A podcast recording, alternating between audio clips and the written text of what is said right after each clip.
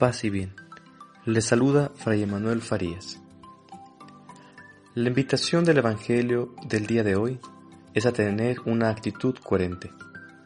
La comparación con los sepulcros blanqueados no solo nos invita a ser coherentes con lo que somos y hacemos, sino a mejorar en las actitudes, pues en esta ocasión el sepulcro nos recuerda actitudes desagradables con las que nadie debe vivir, como la hipocresía. Un ejemplo de cristiano coherente es el santo que festejamos hoy, San Junípero Serra, que con su frase siempre adelante, nunca hacia atrás, logró llevar el Evangelio a todos los que lo necesitaban. La cura que encontró San Junípero para la incoherencia fue la convicción. Convicción de lo que se cree y se hace.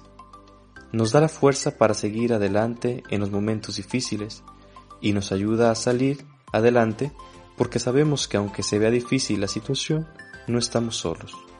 En nuestro caso, tenemos a Jesús.